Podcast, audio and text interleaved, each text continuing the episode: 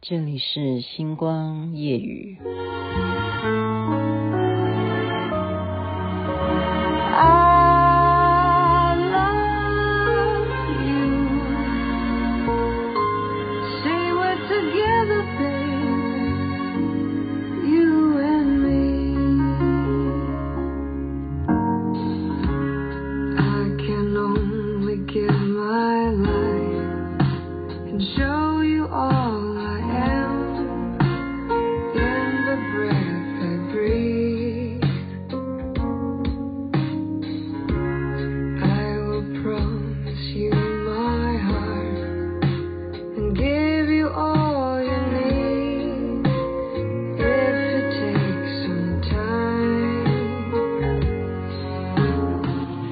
语。很想要等他唱到那一句 "I love you"，但是我也不能完全播歌。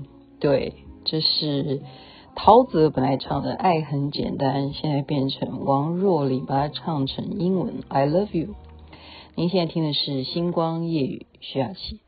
我做了一个收听率调查，最近因为这是有报表可以看的，嗯，蛮意外的。我竟然那一天，其实我并不是在讲这样子的事情，我只是把标题写成这样子。没想到那一集的收听率是最近以来最高的。那个事件，我写的标题是什么呢？我写的标题是“第三者”啊，不是你离婚，好像是这个意思吧？我也忘了，反正就是忽然写一个“第三者”，不是那个原因，而是最后离婚的结果，好，就是分开的结果。那一集收听率特别高，怎么会这样子呢？那一集我是在把所有该怎么样去让相互关系更亲密哦，讲了很多很多的方法，最后讲完才讲了这句话，这是后来人家提出来的问题，那么心理学家才回答对方说，第三者他并不是原因，而是最后的结果，可见的什么？可见的收听率高呢，就代表大家对于这样子的话题还是最热衷的、最好奇的、最关切的，以及什么最焦虑、最不安全的不安全感。所以今天雅琪妹妹呢，就还是综合一下我们去年开始研究了很多心理学方面的书籍，再帮大家复习一下。我记得去年我就有谈过。对抗焦虑这本书啊，应对焦虑这本书。那今天我看到另外一个例子，就很符合刚刚讲的那样子的一个情况啊。第三者，第三者，什么样的例子呢？其实我周围很多的朋友，他们都有这样的经历，就是老公 或者是男朋友，哈，不一定结婚的男朋友。有些女生哦，她很喜欢，就是。那个瘾吗？还是什么症状啊？就当男的不在的时候，他的手机你会有那个欲望，想要看看谁赖他，因为他会叮一下什么，你会稍微瞄一眼哈。这是一种，还有一种是什么？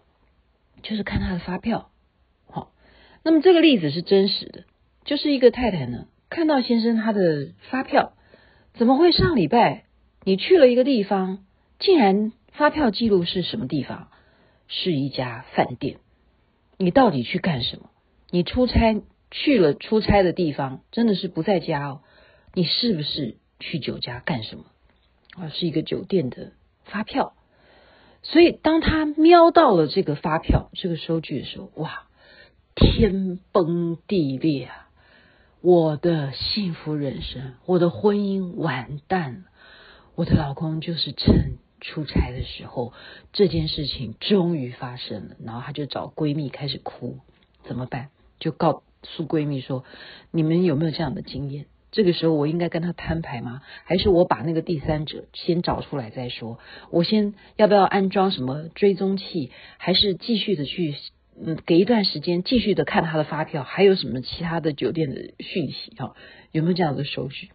就是想尽办法要。”给自己很多很多的铺设，要怎么办？怎么来挽救她的婚姻？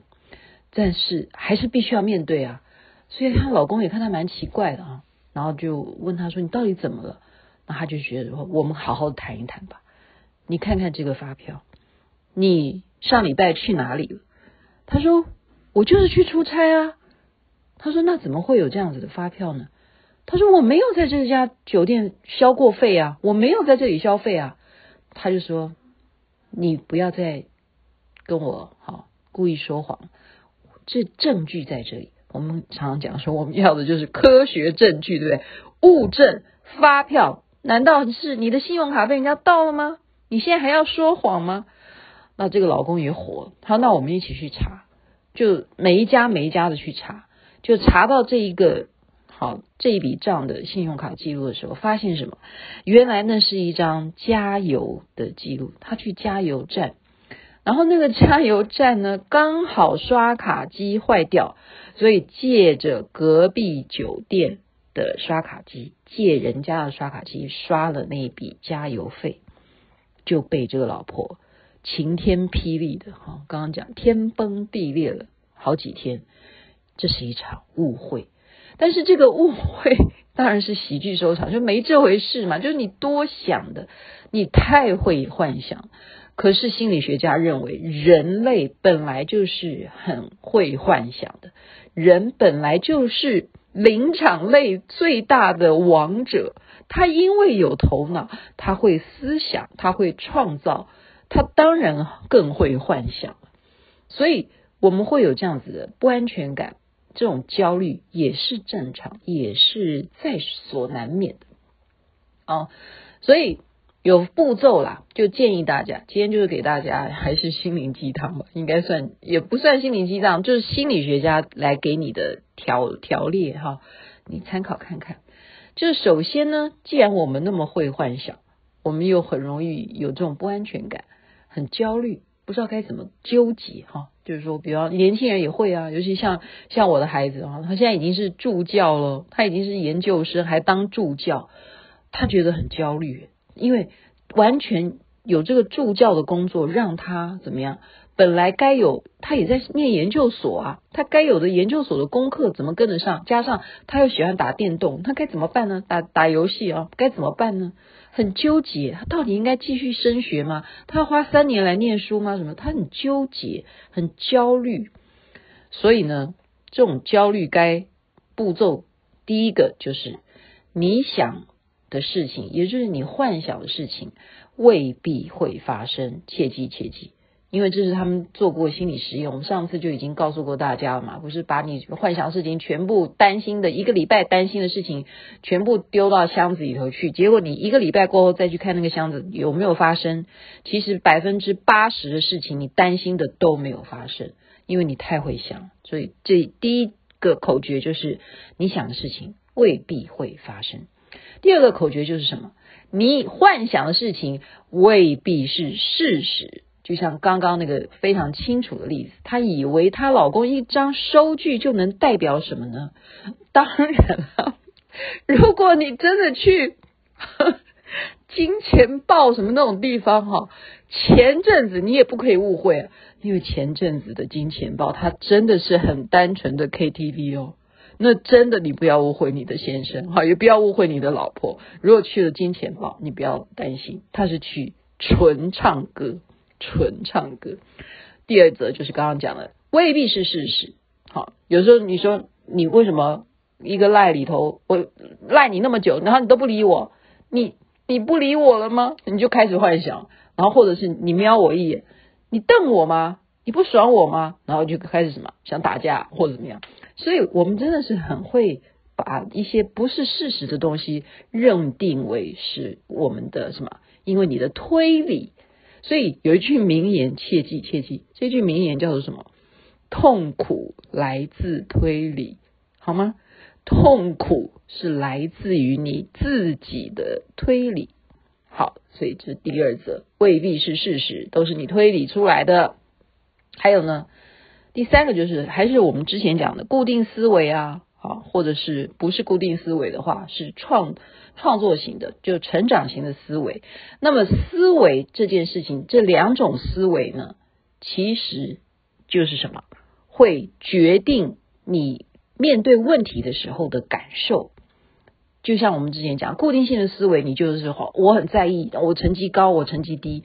可是你成绩高，在你的价值观上面根本就不是问题。因为你家不差你成绩高或低，对不对？也许你就是含着金汤匙出生的，或者是你家本来就是要种地的，就是希望你能够继承家业的。你不需要考到一百分，你不需要进台积电，因为你不是这方面的寄望，你也不是这块料，或者是你根本不认为考试这件事情是你人生最重要的事情。所以这个感受就在于你的思想，你的价值观在于什么？所以这是第三点，思维方式决定你的感受是什么。那你就要去想清楚啊，到底重不重要呢？我在那边担心，我焦虑有用吗？这是我人生最需要去认定的最大的价值吗？哦，我考一次不好，难道我一辈子都考不好吗？所以这个你要培养你自己的乐观性情，这是一点。第四个就是什么？你要知道，世界上没有绝对的，没有绝对的，没有绝对的是或绝对的非，所以你要对抗。绝对有或绝对无，好，比方说老板夸奖你了，哦，老板明天一定要给我加薪了。对不起，没这回事，你就太全面了，你太绝对了。他只是稍微夸奖你一下。如果老板骂你了，你说完了，我很快就要被老板废掉了，也没这回事。又是你怎么样？不能够把事情想到那个中间，他只是稍微责备了你一下，但是他有没有完全否定你这个人？不可能的，一个人不可能全面的被谁给否定，也不可能全面的被谁给永无止境的去褒奖，是不可能的，对不对？因为时间的长流会洗掉很多人很多人的价值观，包含那些历史上面，你看这么多的皇帝，结果到底你说武则天是对的还是错的？谁说的算呢？没有人能够证明啊，你只能拿来参考参考而已。